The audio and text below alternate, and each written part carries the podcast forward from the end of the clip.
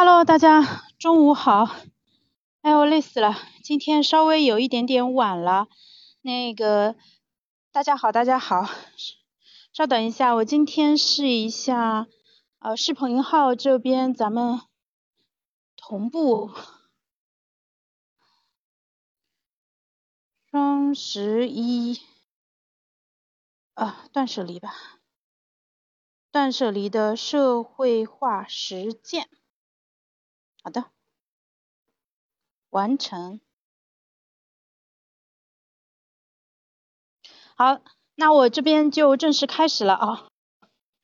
我是要蹲在地上播吗？等一下，让我找一个合适的一个机位啊。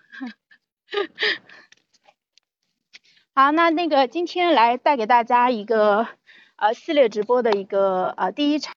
啊就是它的标题是叫断舍离加社会化改造，双十一马上就要来了嘛，今天据说要付尾款了已经。那双十一呢，当然要扔扔扔，那重新思考我们和物品空间的关系啊，呃，所以我差不多会用三十分的时间给大家分享一下我对这个问题的一个看法。大家请允许我先分享一下，分享到直播间一下啊，发给我的朋友们多选。一个，二，三，四，好，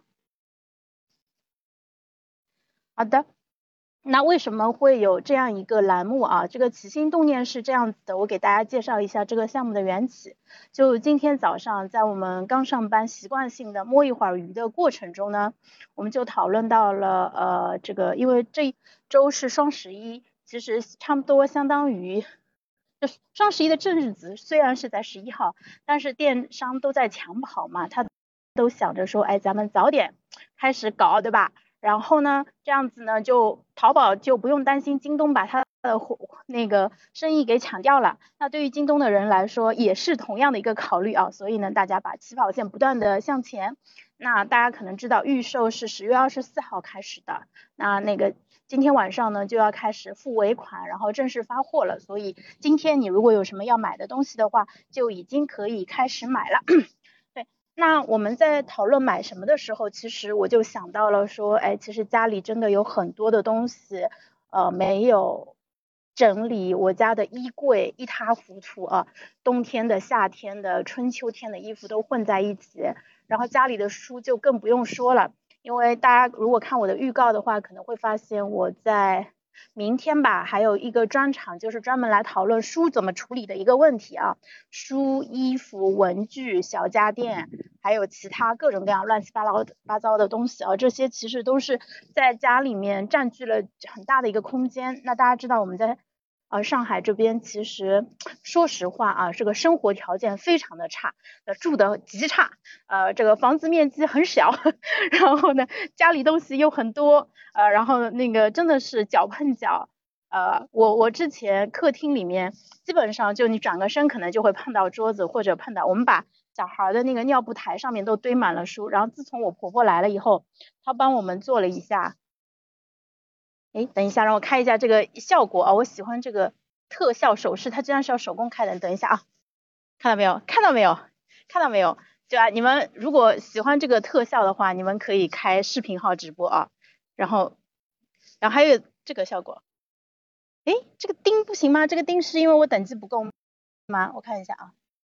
呃，啊，好棒，是要这样子。哦，他要他认大拇指不认食指啊，食指不行，大拇指是 OK 的。好的啊，那个搞说完了题外话啊，那所以的话就是最最重要的，所以双十一我呃不会带着大家买买买，但是我会带着大家一起扔扔扔啊，我还想到了一个非常好的一个职业。然后我还兴冲冲的问冲叔，这个我们可以做吗？我们要不要先跑一个最小模型出来，对吧？因为我觉得这个是绝对有生意的，但是被冲叔拒绝了。他说当下最重要的依然还是要把书给写出来。那我想到的这个职业呢，这个发财的一个点子，我就免费的分享给在直播间的朋友们啊，那个关注潇潇的直播间来听我直播的人都有发财的机会。我是说真的，我想到的这个工作叫做扔扔扔助理。前面是三个人，后面是助理啊。它的性质上跟钟点工很像，但是呢，它收费可以比钟点工高，因为它呃做的事情跟钟点工不太一样，钟点工是在家里帮你打扫卫生，对吧？把灰擦掉、地扫掉、碗洗掉，对。但是呢，我这个助理他做的工作呢，呃，是帮你一起扔东西。我们比如说像我这么懒的人，对吧？我虽然星期五的时候就想到了说，哎呀。周末真的要好好理一下家里的东西了，但是到周末的时候，对吧？这个公园不好玩吗？对吧？直播不好吗？对吧？出去带带着小朋友搞万圣节的活动不好玩吗？我为什么要在家收拾东西呢？那我当然就不会收拾东西啦。所以这个事情就一直一拖再拖，拖了好几年都没有做。但是我又很想去做，那我怎么办呢？我可以对吧？这个手机上下单，找一个扔扔扔助理过来。那他要做的事情呢，就是他负责帮我把衣柜里所有的东西都拿出来，摊在床上或者地上，对吧？然后拿起一件衣服，问我这个要不要？不要，放在要扔掉的那一堆里面。这一件呢要，然后就放在收起来的。然后呢，这样子先帮我快速的过一遍。那他要做的东西就是陈列，然后呢，我来决定要不要，他不用承担任何风险。所以冲叔说这个事情不能做，是因为人可能会后悔。我觉得这个风险完全是主人家自负的呀。我作为那个，我这个我是我跟你是短暂的一个雇佣关系，对吧？那我来决定这个东西要不要扔，你只是负责帮我把这个东西拎起来，然后呢？帮我扔掉就好了，而且我们还可以提提供旧衣服、什么旧书打包带走的一个活动，对吧？我就是呃带着你给我的工资和你那一堆不要了的东西，对吧？消失的干干净净，你家里就重新收获了一个整洁的呃衣柜和一个非常整洁的一个房间。呃，这个这个涉及隐私啊，我觉得不算隐私吧。这个因为如果是我的话，肯定我会愿意请人来帮我一起理的。嗯，所以呢，我决定这今天晚上先跑一个最小模型，然后明天来给大家分享一下，就是这样做，呃，能不能行？那我就先请我的婆婆来帮我做这个扔扔扔的助理啊。当然找她呢是有道德风险的，呃，也不是道德风险吧，有家庭矛盾的一个风险，因为呃我她可能会发现说，哎，我衣柜里面有大概三分之二的衣服是要扔掉的，那他心里肯定会就想，哎，我找了个什么样的一个败家的媳妇儿，对不对？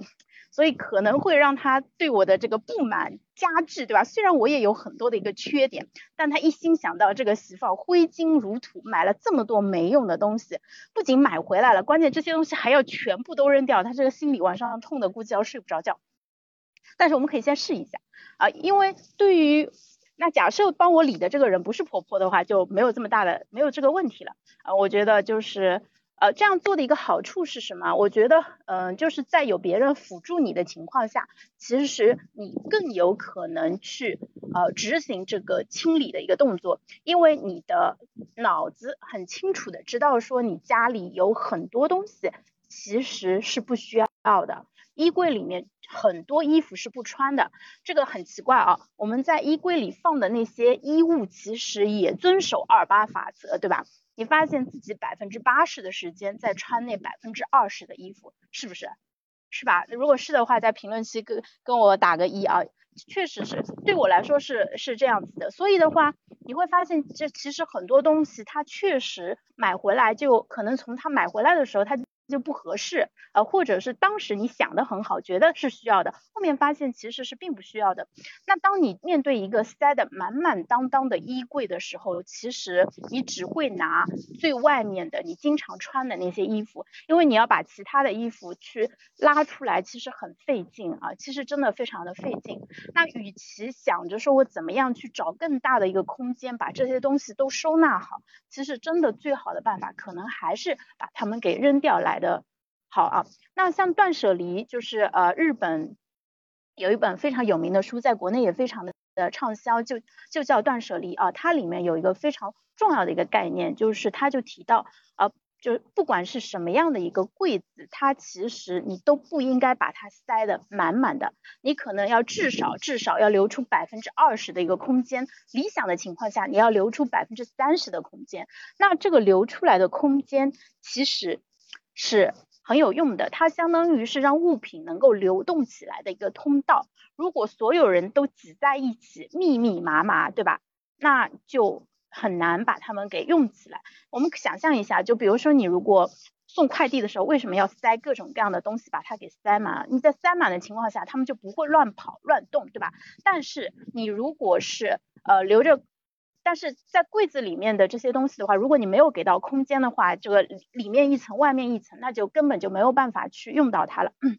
所以的话，呃，在双十一下单买东西之前，我觉得，因为你可以预见啊，你不管你下一个订单、五个订单还是十个订单，你接下来都会有很多的快递到你家里来，那相当于有很多的东东西进入了你的生活，进入了你这个房子，那我们可能要想一下这个东西到底有没有地方放，我都不考虑说它是不是我真的需要了，我有没有地方放，我能不能给它腾出空间来去放。这是一个很重要的一个问题啊，但是我们在半夜，对吧？呃，刷着手机，或者突然想到我需要一个东西，我特别需要一个东西的时候，其实你是不会想到这一点的，你是真的不会想到这一点。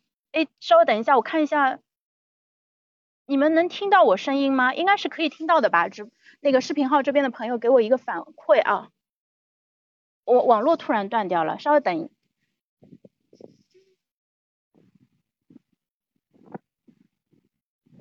好的，你们应该能听到我的声音对吧？如果能听到的话，给我扣一个一。如果应该能听到吧？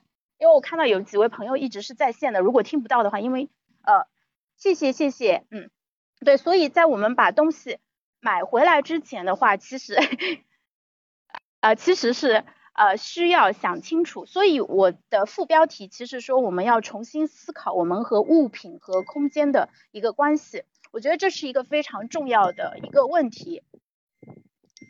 什么东西在响？哎，好奇怪。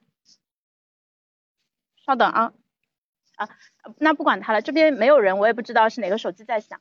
那那那个之所以会提到人物品和空间的关系，其实是受到冲叔呃上周发表的那个小家越住越大这个系列的书单的一个关系。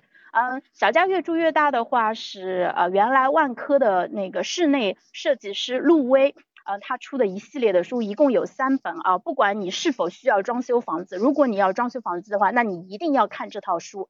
在你决定怎把你的房子装成什么样之前，你必须看这套书，非常非常的好用。我跟你说，如果你要装房子的话，你一定要参考一下陆威最近推荐的一个做法，叫无底板的柜子设计。就是现在家里可能会买那种自动扫地机或者拖地机，你做那种无底板的设计，这样的你的扫地机器人它。你干完活以后，它就自动回到那个柜子底下去了，你就不用找地方去收纳它了。我觉得这个真的特别特别好的一个设计啊，啊，只可惜六年前我们装修房子的时候，它还没有这么。呃，这个先进的一个发明啊，但是我们那个时候其实就参考了它的第一本《小家越住越大》，所以呢，我们家的收纳空间其实是非常大的。我们两个卧室都是整面墙的那个大衣柜，但是即便我有如此大的一个空间，我们家还是特别乱，所以这个是不是空间的问题，是人出问题了。那这一周我就会系统的解决一下人出问题的，我出问题了，我到底该怎么办？其实是有办法解决的。那我们家。客厅其实也准备了特别多的一个收纳的空间，啊，就是我们呃做了餐边柜、餐边柜上柜、下柜，中间还有放东西的一个地方，然后还有。就是在电视机柜方面也做了一个顶天立地的一个大柜子，下面放书，上面可以关门放各种各样东西。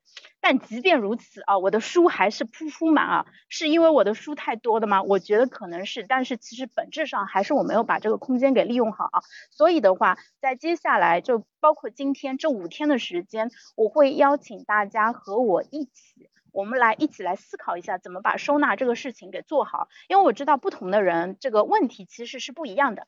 呃，比如说像西风年纪轻轻又没结婚，对吧？男孩子东西不应该多。你们租房子的人，可能他的东西的数量跟我东西的数量就会完全不一样。那为什么西风还是要来听那个？呃，潇潇直播呢，首先当然因为是他，他是我的那个铁杆，对不对？就我们在这这两年建立了深厚的一个革命的友情。但是还有一点非常重要的话，我觉得就是呃，我们通过了解一些更加底层的一个原理呀。其实是可以，就是呃，从现在包括到将来，其实是会长期的对我们的认知产生影响，然后对我们的决策做出很大的一些影响。包括西风将来选择买什么样的房子，把它装成什么样子，可能都会得益于说，哎，在呃这个这个现在这个时间点，对吧？N 年前听潇潇姐提过，然后就有一个比较好的一个线索，对我觉得这个其实是非常非常重要的啊。嗯，那我们来说一下物品跟空间的关系，就是呃，冲书其实在他的三篇书评里面已经讲得非常的清楚了，就是说呃，第二应该是第二本的书评，它里面讲到了，就是说房子是一个最就最大的一个容器，然后呢。呃，房房子下面一级的容器呢，其实是房间。那房间里面还有更小的一个容器是柜子。那柜子里面还会有一些抽屉或者一些盒子作为一些更小的容器。那这样一个结构，大家应该是比较清楚的啊，跟我们的现实生活是完全是一一对应的。所以呢，你选择把什么样的东西放进什么样的容器里面，呃，那这个就是考验你这个收纳的一个能力啊。那我曾经在少数派看过一篇文章，我非常的有共鸣，就是那个作者他就讲到了说，呃，就是他跟我一样都特别爱买收纳工具，就是大家可能听说过一句话叫做差生文具多，对吧？越是不爱收拾的人，就越喜欢买收纳的东西。我买过很多这种什么宜家的呀，或者日就是日本有很多，因为日本空间少，大家东西又比较多嘛。所以那个日本收纳这一块其实也做了很多的产品，呃，像爱丽丝啊，或者是妮多利啊，或者是一些甚至无印良品里面摆的大大小小的盒子也是啊，所以买了很多很多的收纳用品。结果呢，这些收纳用品它本身就很占地方，就是你会发现说，天哪，你把这些收纳用品放在哪里，就变成了一个非常头疼的一个问题啊。所以特别特别有意思啊！当你发现一个人思路混乱的时候，你一定要去看一下他的房间乱不乱啊！如果他的房间他是生活的这个环境是非常乱的话，那有可能你就可以合理的推断出他这个思路不是很清楚啊。那我就拿我自己做一个负面的教材，我其实不算是思路很清楚的一个人，因为我家特别的乱。那乱跟思路不清楚，你可以就是我觉得它其实是相互影响的一个关系。那我拉老杨来给我做一下背书啊，杨老师在儿童发展大师课里面就特别特别强调说，呃，就是家长你想要孩子早期发育好，让孩子大脑这个呃这个那个发育的好的话，有一个非常重要的一个点，就是一定要给他创造那种整洁的一个环境，比如孩子平时这经。经常生活的空间就是客厅和卧室，对吧？那他主要的玩的地方其实可能就是在客厅，他有专门的游戏角。那你一定要确保，就是他生活的这个空间非常的干净。也不是干净，它不是说你要消毒什么，是要井井有条，什么东西放在哪里有一定的规则，你只要去那里找，你就肯定能拿到，这一点是非常重要的。那这个我们家孩子就比较倒霉了，他经常说妈妈我那个什么在哪里呀？那妈妈哪里知道呀？对不对？又不是我理的，对吧？所以所有人都不知道，所以他他的生活中就会有很多这样的小挫折，那这种小挫折累积下来就会变成说哦，嗯，就是哎东西就。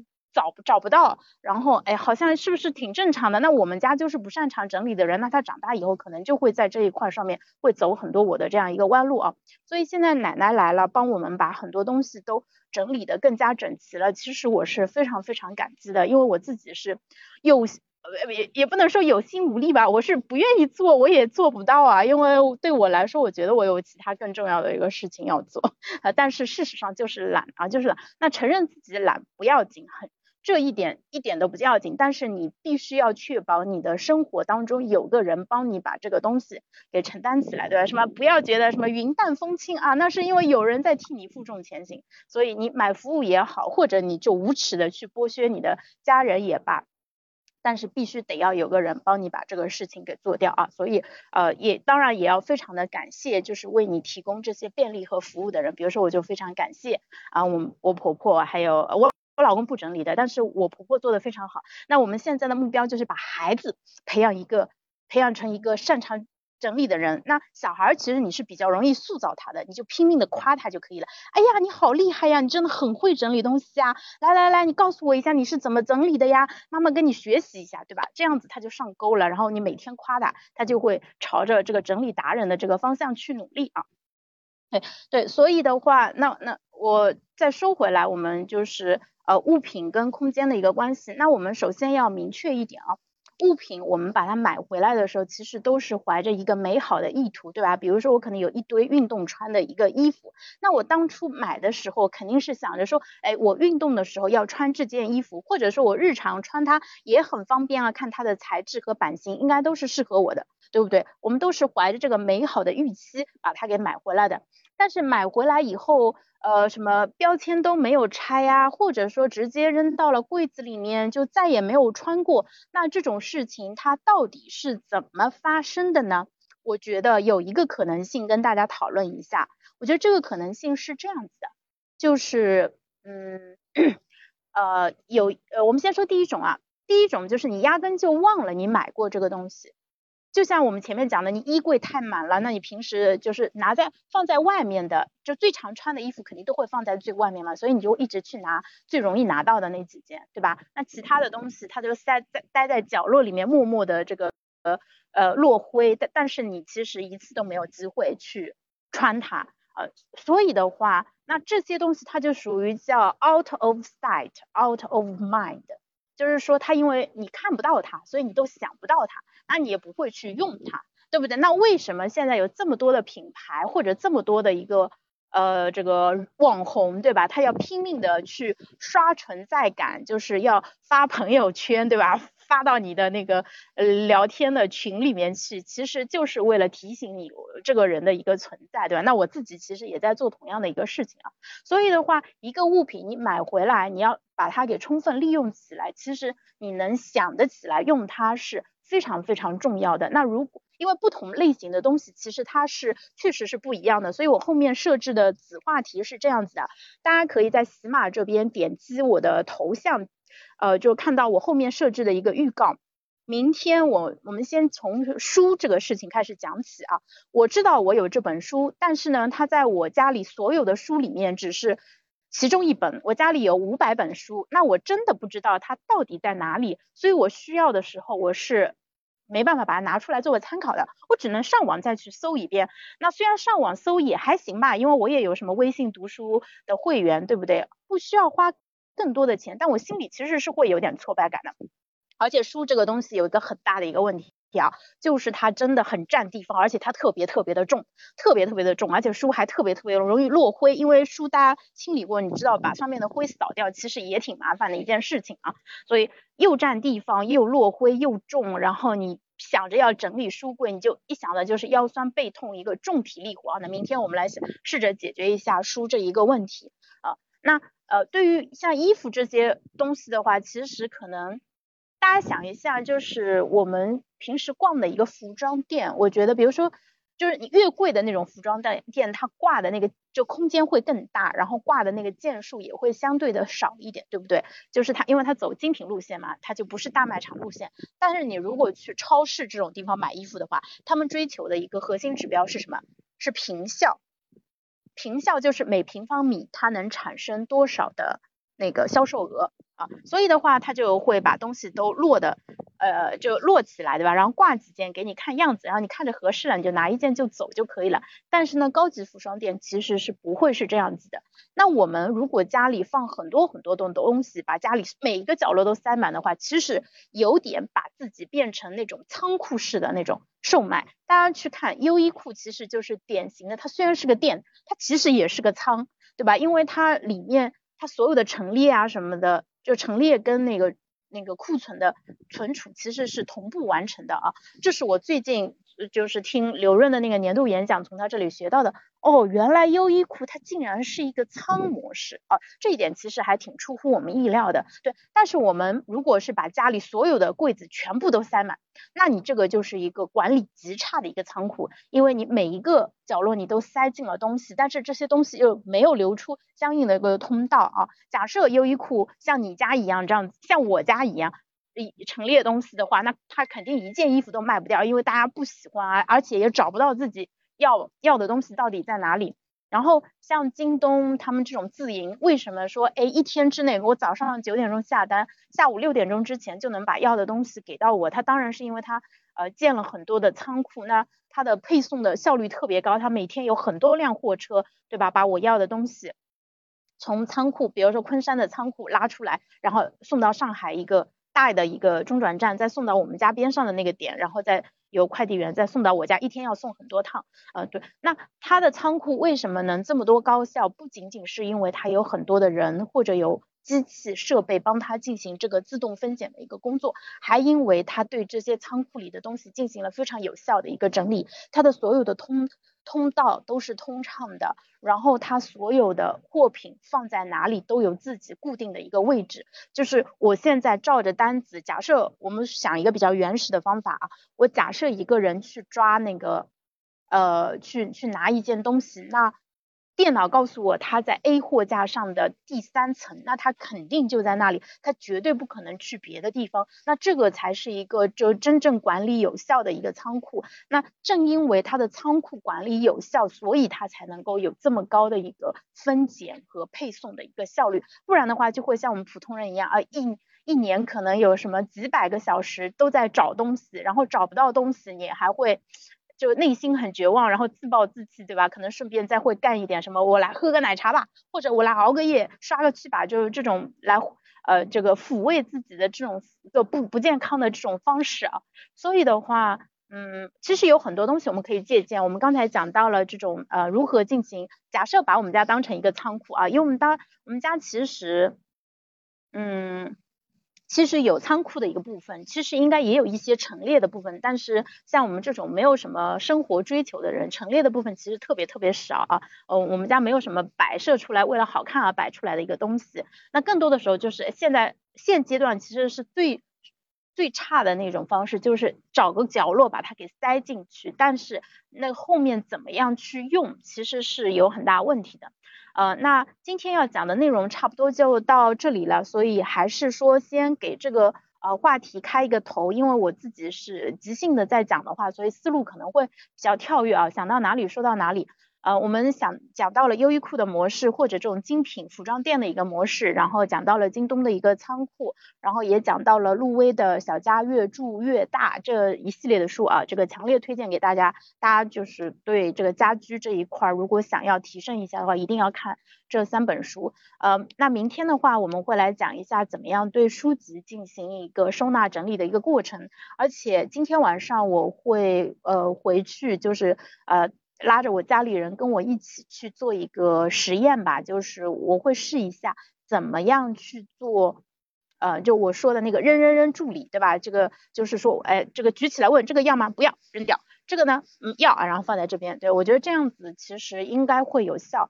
呃，就是很多时候啊，我们一个事情自己没有办法推进的话，是因为你自己又要做执行，又要做指挥，你想想头就很大，对吧？你觉得我好懒啊，我不想做啊。但是如果你拉着别人，这个人可以是你的同事、朋友或者是家人，你拉着他一起来帮你做这件事情的话，那就更有可能去向前推进啊。